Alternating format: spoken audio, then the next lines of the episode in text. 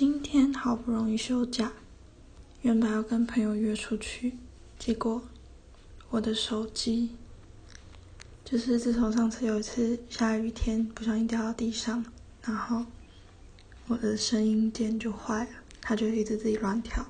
可是我去修了一千多块之后，他说要帮我把排线换掉，结果他好了一阵子之后，现在又会自己跳，所以我明明就有开声音，然后。他又自己跳静音，然后我同学就打了三十几通电话给我，结果我都没听到，就睡过头了。然后呢，他们就一起去桃园玩，还有我现在就只能在家里，然后还要觉得哦，对他们太抱歉了。